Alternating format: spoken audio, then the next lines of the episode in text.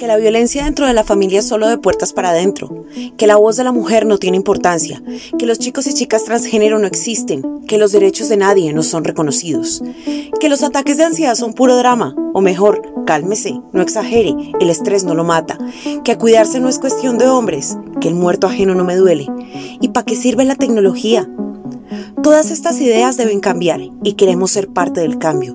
Por eso abordaremos temas de la actualidad, temas tabú, temas donde impera el silencio, que son invisibles para quien no los quiere ver, temas que preocupan y que van en aumento. ¿Cuándo y cómo actuar? ¿Qué consecuencias trae para ti y para mí? Si quieres saber, llegaste al lugar indicado. Infórmate con el CAP es un podcast acerca de temas que muchos no tomamos en serio. Somos el Centro de Atención Psicológica de la Universidad Antonio Nariño. Hola, hola queridos oyentes, esperamos que el día de hoy se encuentren muy bien y estén dispuestos a aprender sobre qué es realmente autoestima, autoconcepto, autoimagen y autocuidado. Teniendo en cuenta que no todo lo que nos dice Internet sobre estos conceptos es la definición correcta o lo que en realidad se vive. Es cierto, para iniciar, mi nombre es Helen. Mi nombre es Lady. Eh, somos estudiantes de la Universidad Antonio Nariño. Estamos en el décimo semestre y estamos así, realizando nuestras prácticas en el Centro de Atención Psicológica. Bienvenidos, vamos a comenzar a hablar sobre lo que realmente es la autoestima. Eh, queremos que sepan que la autoestima es una predisposición a verse apto por lo que sucede en nuestro diario vivir. Esto satisface las necesidades propias, el sentirse competente para afrontar los desafíos y creerse merecedor de la felicidad. Todo esto hace parte de tener una autoestima alta. Además, hace que el ser humano pueda desarrollar habilidades en la sociedad, como es afrontar sus desafíos y buscar la felicidad. Compañera, ¿te gustaría explicar qué es autoconcepto para nuestros oyentes? Claro, sepamos que básicamente la imagen que tenemos de nosotros es la imagen que tenemos de nosotros mismos. Exactamente, pero ¿qué sería autocuidado? Bueno, este está arraigado a nuestras acciones que van dirigidas con nosotros mismos, buscando la forma de regular que los factores no afecten nuestro desarrollo y nuestro funcionamiento. Todo lo que esté a favor de nuestro bienestar y de nuestra salud es el autocuidado. Helen, me doy cuenta que este tema está muy interesante. Sí, además que em, bueno, me gusta este tema, he leído libros y buscado en internet, aunque esto va más allá de esas respuestas. ¿De cuáles respuestas? Hablo de las fuentes que he buscado, siento que me dan respuesta no tan concreta a un tema tan importante que, tienes, que tienen muchos componentes. Por esta misma razón me gustaría que me explicaras qué es autoimagen entonces. Bueno, el autoimagen vendría siendo lo que nosotros conformamos sobre nuestro físico no solamente sobre nuestro físico. Es decir, también es nuestros pensamientos y nuestros sentimientos. Esas ideas que pueden afectar las decisiones que tomamos en circunstancias donde nuestra vida se ve compleja o se ve, o se ve frustrada. Con esto continuaremos con nuestro invitado que nos acompaña el día de hoy. Él, él se llama Ariel, es el líder de Divergente, Bienvenido Ariel, ¿cómo estás? Bien, chicas, muchas gracias. Mi nombre es Ariel Villán, soy argentino, nací en Buenos Aires, soy docente de música, pedagogo, director de coro, cantante lírico. Ahora vivo en Colombia, en la ciudad de Bogotá, estoy en Unión Libre, así que gracias Helen, gracias Lady, gracias Paula por invitarme a este espacio de apertura de la universidad. Ok, Ariel, bienvenido. Gracias por hacer parte eh, hoy de nuestro podcast. Quiero hacerte una pregunta. ¿Qué es para ti hacer parte del grupo Divergente? Cuéntanos un poco más de este grupo. Bueno, cuando llegué a Colombia me apasioné por diversos espacios culturales y espacios de participación, como así también de procesos educativos de la Escuela de Formación de Líderes del Ministerio del Interior colombiano Divergente nació de un espacio, de un proceso formativo, educativo y de participación para los hombres gays y para los hombres que tienen sexo con otros hombres, que se abordan temas de actualidad y de interés general para la población. Está creado para la educación, para la participación y la integración de todos los que asisten a los talleres. Son talleres conversatorios que se realizan semanalmente para generar diálogos, discusiones, aportes, experiencias, inquietudes y lo más importante, mucho apoyo. Oye, qué interesante. ¿Y cómo hacen estos espacios? ¿Se reúnen por alguna plataforma? ¿Hacen alguna inscripción previa? Bien, los espacios de, Divergente para la participación, yo no sabía al principio cómo, cómo llamar a la gente, cómo convocar, cómo crear la convocatoria, ¿sí? No sabía si hacerlo por medio de las universidades, si hacerlo por medio de las instituciones religiosas, y se me ocurrió una idea, aprovechar las redes y las aplicaciones de encuentros sexuales. Así fue que empecé a pasar por, por esas aplicaciones, las invitaciones, y todos empezaron poquito a poco a sumarse. Ok, ¿y qué fue lo que te impulsó a crear Divergente? Pues yo en un principio vine a Colombia para hacer otro trabajo, para dar, clases en la universidad, pero uno viene con una idea de lo que es uno mismo, ¿sí? Pero ante una migración, ante cambiar de ciudad, de territorio, uno tiene que empezar a reconocerse cuáles son las capacidades que tiene y hacia dónde accionar. Así fue que me decidí por liderar este espacio que denominé Divergente. Divergente transforma las dificultades de los asistentes en oportunidades, porque lo divergente nos muestra lo diferente y lo diverso en un proceso que genera ideas creativas mediante la exploración de muchas posibles soluciones. Ariela, me gustaría saber de qué manera influye la autoestima en la comunidad, de qué manera eh, influye en la autoestima de la comunidad homosexual los estereotipos impulsados por la sociedad? Mm, sí, te voy a responder eso, pero antes quiero hacer como una introducción. Yo creo que el sexo, la sexualidad, la genitalidad, las orientaciones en nuestro territorio colombiano siguen siendo un tabú. Es más fácil decir que el arroz que me serviste en la mesa le falta sal que hablar de lo que me gusta en el sexo, de todo lo referente a lo sexual, a lo genital e incluso referido a lo erótico. Parte de ese tabú se encuentra ligado al miedo, al estigma, a la falta de educación para hablar libremente de algo a lo que tengo derecho y libertad. Por ejemplo, es muy común, yo como líder y coordinador de Divergente, que lleguen o que me lleguen diferentes historias relacionadas a temas de miedo al rechazo, problemas de aceptación de la familia, problemas sociolaborales, problemas relacionados con la pareja, miedo a salir del closet, ansiedad, depresión por no cumplir con los estereotipos físicos, con las identidades, la burla, la presión por ser o querer encajar en una sociedad. Y es ahí cuando vemos que todo eso influye en temas de nuestro autoestima. Claro, además que hay unos componentes sociales que son súper importantes, digamos, acá en Colombia, hasta hace muy poco eh, se empezó a ver lo que tú dices, gente y personas saliendo del closet, eh, personas con una identidad única que no, no temen o sí, se aceptan tal cual son, cosa que no se veía antes porque se escondían, se sentían rechazados, aunque todavía hay como esa exclusión hacia, hacia este tipo de, personas, pero ya no se ve tanto. Claro, desde, mira, desde, pequeños, ¿sabes qué? Nos enseñan al cuidado de la salud física. No toques ahí porque te quemas, eh, no hagas esto porque te cortas. Pero nadie nos enseña a cuidar nuestro sistema inmune de nuestra salud mental. Nos enseñan que está mal quienes somos y eso se traduce en no querernos, en no aceptarnos. Y ahí vemos nuestra primera fotografía interna de culpa y rechazo de nosotros mismos. Es por eso que nos empezamos a resguardar como personas, como sectores LGBTI. Eso es lo que sucede.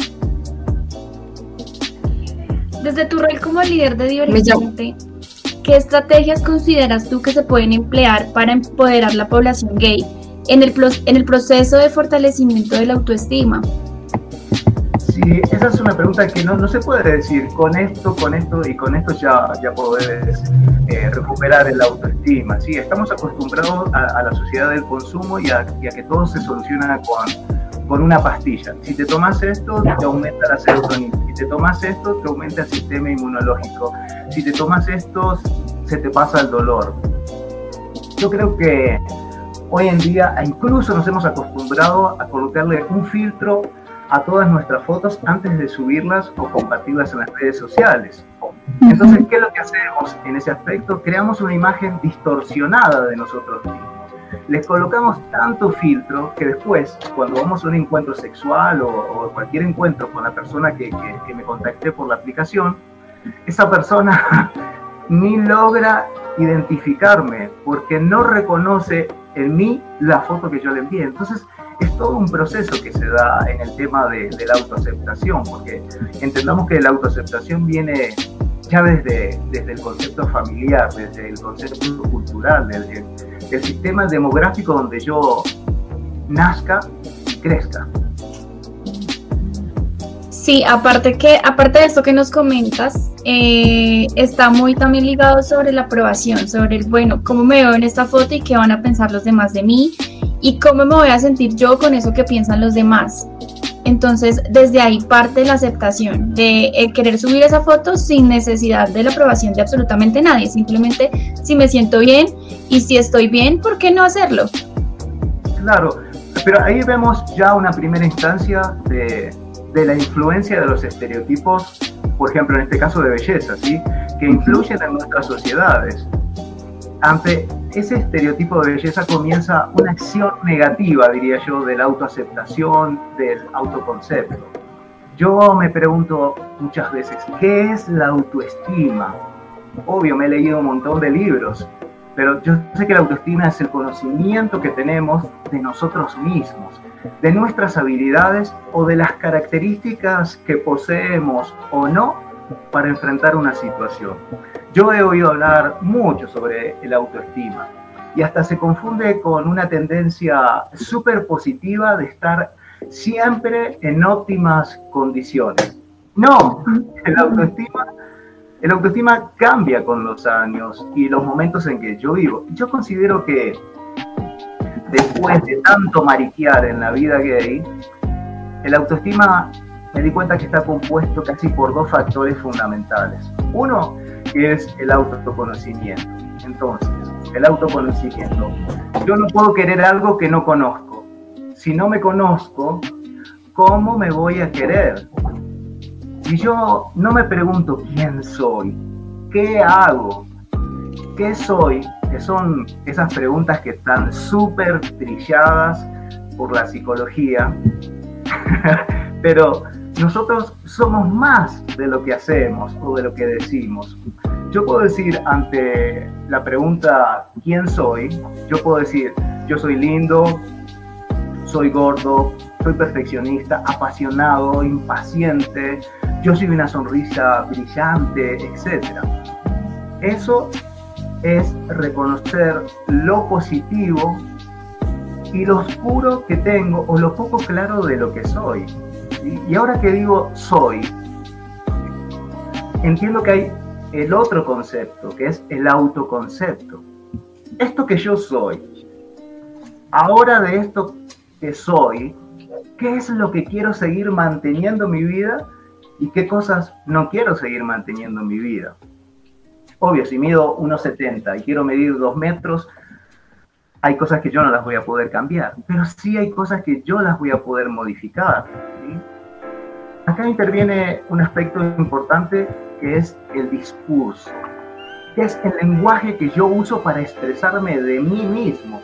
Porque no es lo mismo decir yo soy gordo a estoy gordo. Porque si yo soy gordo, no tengo posibilidad. Ya estoy marcado para toda la vida que voy a ser gordo. Pero si yo digo estoy gordo, ahí me estoy identificando que en este momento yo estoy gordo y que tengo posibilidades de cambiar. Si yo digo yo soy así, bueno, hermano, ahí la cagué, porque no hay oportunidad de ser. Ya digo, soy así. Pero si yo digo, hoy estoy así, es muy diferente a yo soy así. Es aceptar que he reaccionado ante esta situación de esta manera porque hoy estoy así. Mañana puedo estar de otra forma. Entonces, ¿qué es lo que decimos de nosotros mismos? De lo que hoy no somos. Porque, por ejemplo, tenemos que revisar con prisa quién soy. Porque mañana puedes pasar por un duelo, por una muerte inesperada, por un cambio de trabajo, por una pérdida familiar, por una oportunidad de crear una familia y reconocerte entonces totalmente de otra forma. Puedes viajar a otro país por diversas situaciones y ya no ser el mismo que era antes. Entonces, eh, mi proceso de autoconocimiento y de autoconcepto se puede ir modificando y ante eso podríamos ser lo suficientemente flexible para darnos cuenta que esa modificación que vivimos es una situación especial y así seguir reconociéndome quién soy en este momento. Ariel, mira que mientras hablas sobre la unión que tiene la autoestima con el autoconcepto, me haces recordar que yo hace muchísimos, hace muchísimos años era súper gorda y yo me sentía muy bien estando gorda. Entonces, en ese, o sea, en ese entonces la perspectiva de nosotros como seres humanos cambia.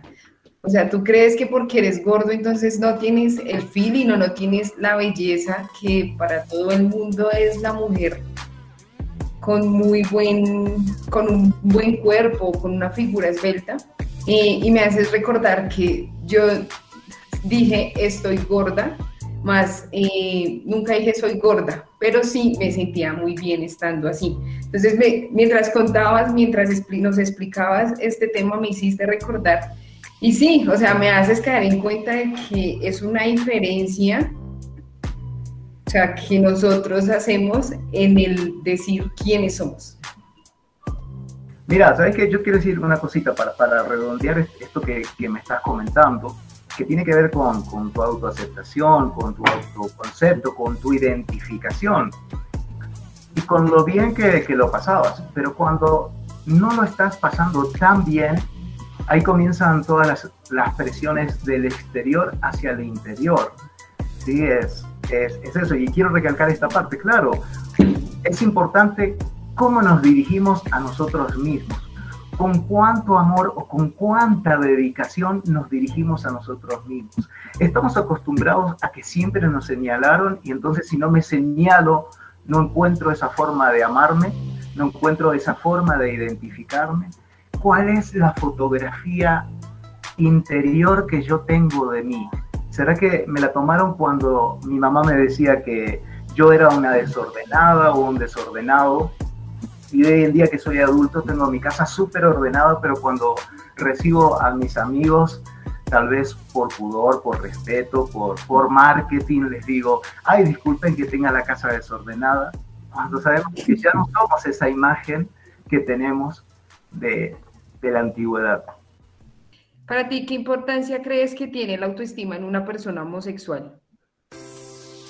Bien, si, si nosotros vamos a empezar a, a, crear estereotipos de esta persona es homosexual, esta persona es negra, si consideramos a las personas enteras, femeninas, masculinas, transgéneros, con orientación sexual diversa de género, ya estamos hablando más amplio.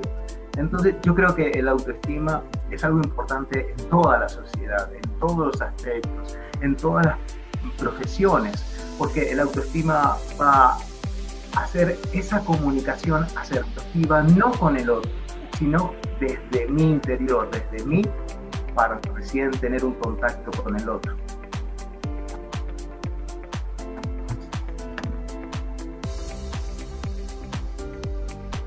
O sea, en este orden de ideas, ¿tú crees que nos, entre todos, o sea, entre la sociedad, deberíamos, no deberíamos tener como el estigma o la señalización del sexo de cada, del sexo o género de cada persona. Mm, sería como un ideal, ¿no? No queremos más guerras, pero la guerra siempre va a existir, no queremos más discusiones porque pensamos que eso es la paz, pero no, la paz es una intersección de muchísimos diálogos, entonces es importante eh, autoestima, el autoconcepto, identificarme quién soy, quién no soy, pero identificarme yo quién soy, no lo que me dice la sociedad, porque la sociedad eh, en, Argentina les encanta ser delgados, les encanta ser, no sé, europeos. Y entonces, yo que tengo talle M, cuando voy a comprar una prenda, me dicen, no sé, a usted le queda mejor la talla L. Y uno está identificado con su talla M. No, ¿cómo me vas a decir que yo talla L si yo tengo talla M? Y ahí empieza una discusión porque yo no me logro identificar con esos estereotipos que, pone la sociedad. Entonces, ahí es donde tenemos que, que hacer conciencia, de decir, bueno, el autoestima acá quiere decir una cosa, acá quiere decir otra. Puesto todo lo que estamos conversando es autoestima o, estamos teniendo que ver nuestro autoestima con un estereotipo que fija la sociedad.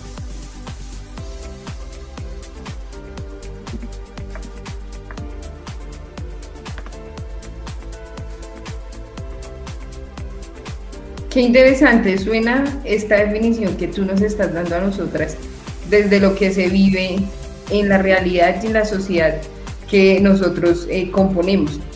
¿Tú crees que el papel, el papel de la imagen en la vida de las personas es fundamental o tiene una fuerza tal cual como la tiene la autoestima? Eh, la, imagen toca transversalmente la autoestima. El marketing. Si, eh, acá escuché una frase en Colombia que me hizo reír mucho. Si, si no muestras, no vendes.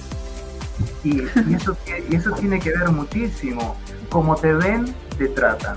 Y si te ven mal, te maltratan. Entonces, la importancia de la autoestima, de la imagen, del autoconcepto, de identificarnos, de reconocernos.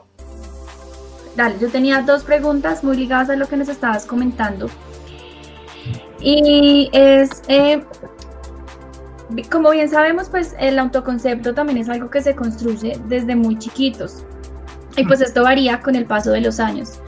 Eh, ¿Tú crees que eh, una persona em, homosexual, una persona que esté en este campo, cómo se da como todo este proceso de la construcción del autoconcepto? Sí, o sea, mi pregunta va más ligada a cómo se da este cambio desde el autoconcepto en los homosexuales. Sí, el autoconcepto. A ver, por ejemplo, uno de los temas. Salir del closet, que se me ocurrió ahora, por ejemplo. Esa frase re, re de, decir, che, saliste del closet, no saliste, te aceptaste, no te aceptaste. Creo que salir de un lugar en el que estamos encerrados, primeramente para estar encerrado me tengo que haber metido o me tienen que haber metido a los golpes, ya sea por las circunstancias que sean Muchos, ¿sabes que me preguntan, Ariel, ¿por qué hay que salir del closet? yo, yo les respondo, no, no es una obligación, es una decisión. Pero también les digo que no es una decisión, es una obligación. ¿Y sabes por qué digo esto? porque para hablar de esto es necesario saber que en qué territorio o en qué cultura estamos viviendo para salir del closet, para identificarme quién soy, para tener ese concepto de mí. Recordemos que, no sé cuántos años tienen ustedes chicas, pero recordemos que no hace mucho tiempo, hace casi 30 años atrás, el día 17 de mayo de 1990, la Organización Mundial de la Salud eliminó a la homosexualidad de la lista de enfermedades mentales, no hace mucho. O sea que yo hace unos un tiempito atrás era un loco, era un enfermo. Y entonces, en la actualidad, más de 70 países criminalizan y condenan los lazos afectivos entre personas del mismo sexo. Tener que ocultarse habla de culpas, de reprimendas. de falta de pertenezco, de ocultarse, de evitar un castigo. Si bien todo el movimiento LGTB está en un contexto, diría yo, más amigable, más presente, aún hay ámbitos que son generadores de hostilidad. Y esto en muchas ocasiones está más cerca de lo que se cree.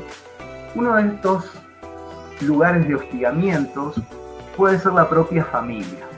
Si bien la familia puede ser una red de apoyo primaria y fundamental, en ocasiones puede ser hasta un ente expulsador y, generador de violencia.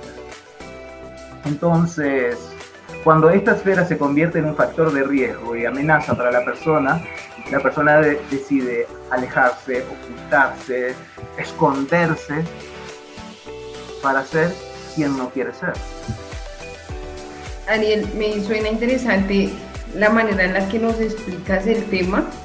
Em, cuando dices que la manera en la que queremos ser y lo que podemos hacer, o sea, eso se podría unir para nosotros a realizar un autoconcepto.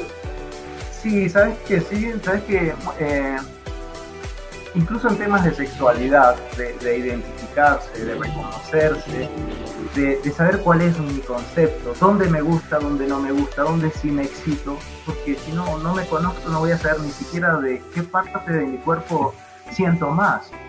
Muchos me dicen, ay Ariel, yo mi sexualidad, mi orientación, no la tengo que andar gritando a todo el mundo, porque eso me interesa a mí y a nadie más, eso es algo privado, mío, no se tiene que enterar nadie más.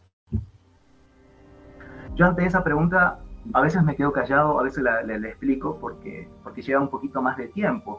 Pero sabes que después estamos en, en nuestro trabajo o con nuestros compañeros de estudio y oímos a los compañeros, a las compañeras de trabajo o a las compañeras de donde yo me desarrolle, que el fin de semana la pasaron bien, se juntaron con sus parejas, bebieron, estuve con mi novio, eh, me hizo esto, aquello, lo otro, y hablan con tanta libertad, utilizan para expresarse las palabras más bonitas y más eróticas que puedan haber para, para explicar cómo la han pasado. Pero nosotros los sectores LGBTI también la pasamos bonitos o bonitas con nuestras parejas o nuestras parejas amorosas o sexuales ocasionales. Pero somos capaces de comentarlo para también hacer parte de las experiencias que nos llenan o que nos alegran como seres humanos. O, si tenemos pareja o novio o novia, ¿seríamos capaces de colocarlo en nuestra EPS? Porque en el trabajo nos van a preguntar cuál es el lazo existente para ingresar como beneficiario a la EPS y, muchos la verdad que tienen el temor de decirlo por el pavor que les produce el no encajar en los estereotipos que maneja la empresa o la sociedad. E, en otro de los casos he oído, Ariel, mi familia sabe que, que yo tengo tal orientación, pero, pero no sería capaz de presentarle mi pareja a mi mamá o a mi papá por respeto.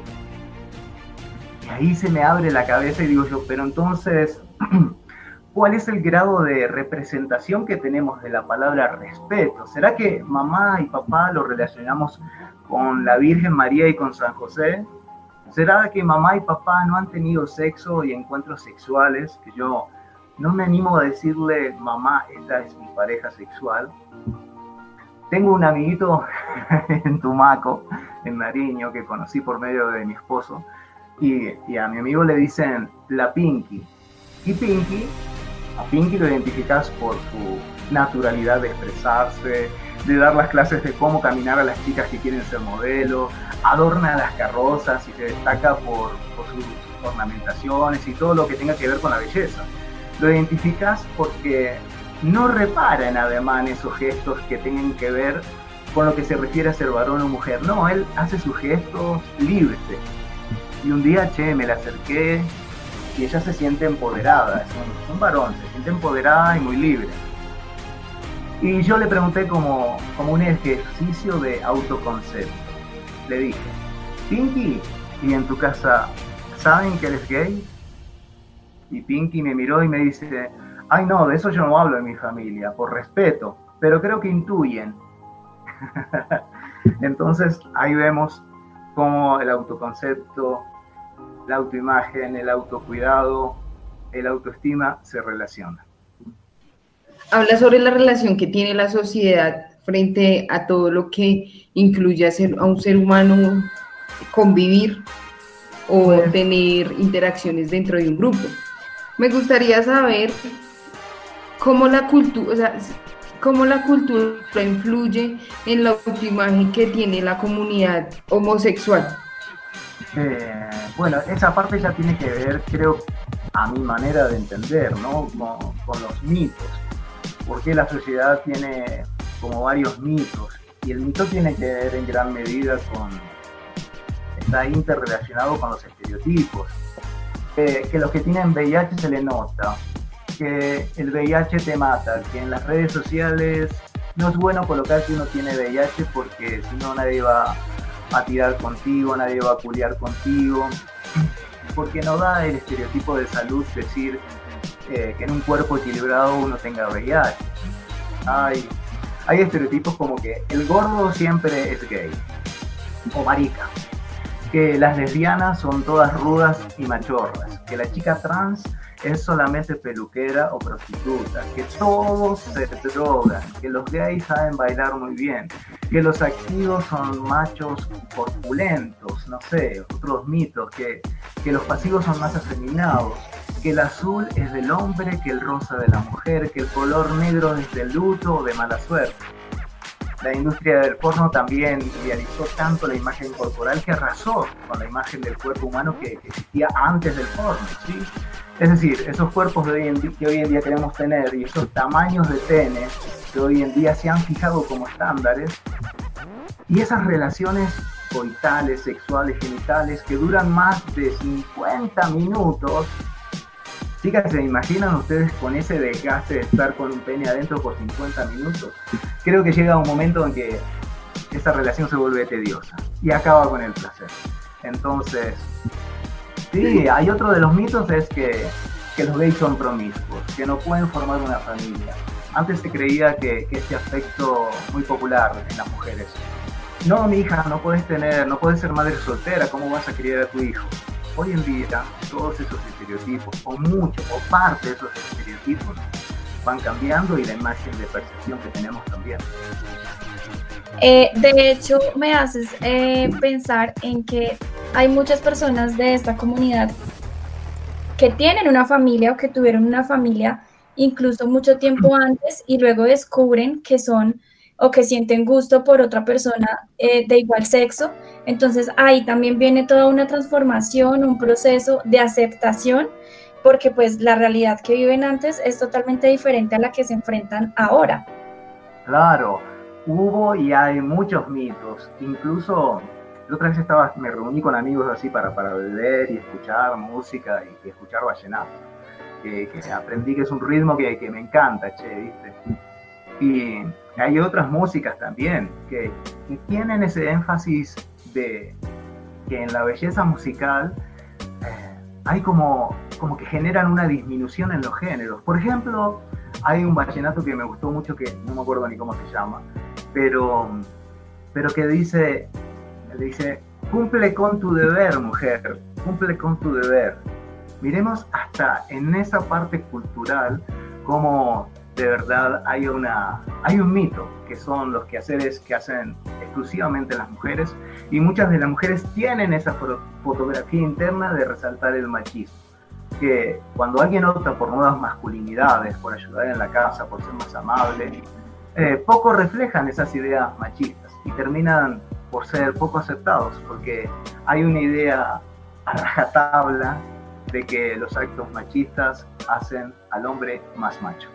Me llama mucho la atención cuando hablas de que em, la industria pornográfica eh, hace un estereotipo totalmente em, apartado de la realidad, de lo que realmente se vive en la sexualidad del ser humano. Eh, creo que en algún momento eh, el porno eh, tuvo como esa, como ese morbo tan natural que creo que fue más o menos como en la época de los 80, donde a la mujer se le veían los gorditos, se le veían los senos totalmente normales y al hombre también se le veía como su pene normal. En ese lapso, o sea, en ese, en ese orden de ideas, ¿crees que la pornografía influye en la actualidad? En la, en la en la autoimagen de cada ser humano? Pues no solo la pornografía, las artes, eh, las incidencias políticas, eh, un político tiene que hacer esto, el, bailarín tiene que hacer esto, la chica trans tiene que ser una peluquera. Creo que hay como reglamentaciones sociales que nos estandarizan, que nos colocan en, en un grado o en el otro, e incluso hasta en el amor. Nosotros necesitamos saber qué soy yo de, vos, qué soy, ¿Qué, qué somos, somos qué, somos amantes, somos novios, somos pareja, qué somos. Necesitamos tanta identificación, pero siempre esperándola de afuera, porque nunca nos enseñaron a identificarnos desde nosotros mismos.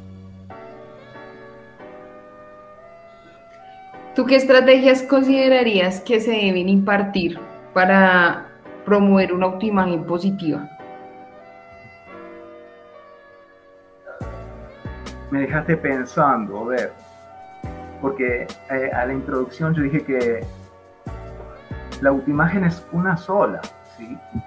Después, después nosotros le ponemos ese consenso de positivo o negativo, porque estamos acostumbrados a, a polarizarnos o, es de día o es de noche, o, es blanco o es negro, o es dolce o gabbana, o sos activo o sos pasivo. O cuando ven a una persona, o dos de ahí, o dos personas del mismo sexo, ¿y quién es la mujer? ¿Quién es el hombre? Creo que estamos ante un paradigma y ante, ante una estructura que tenemos que ser capaces de modificarla o de ir cambiándola poco a poco.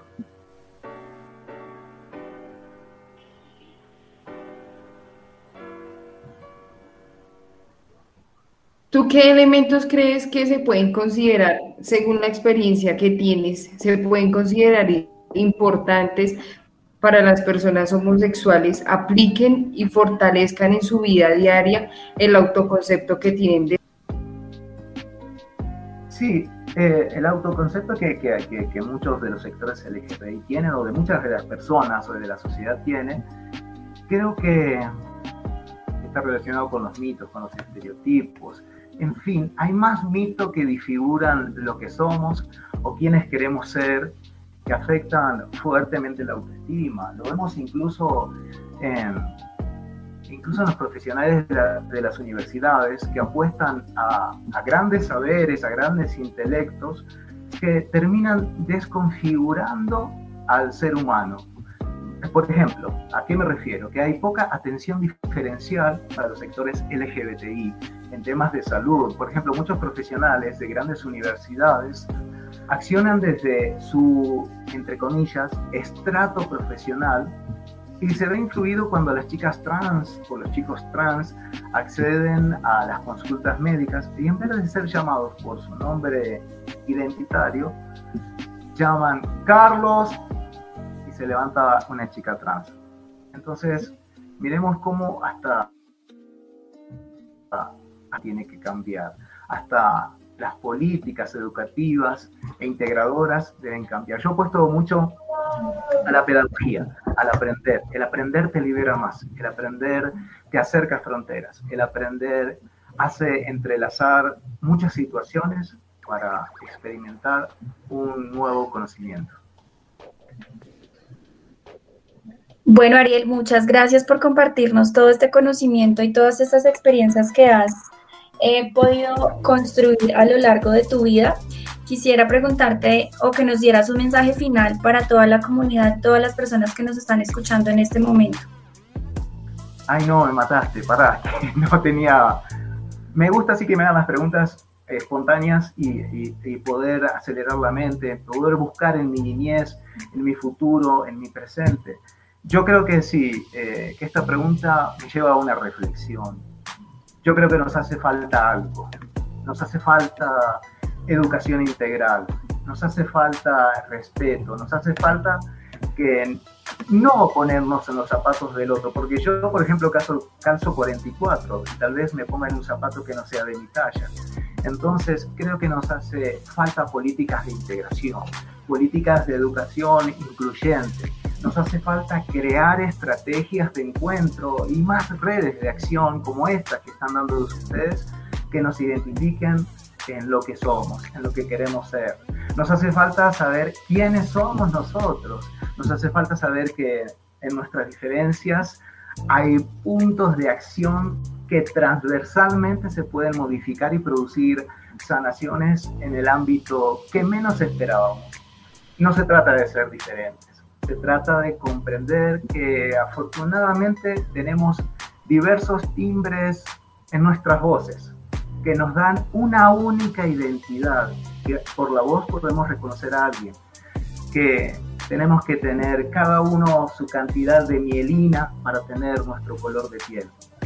Entonces, para cerrar, creo que no se trata de aceptarnos diferentes, sino que se trata de ser más divergentes.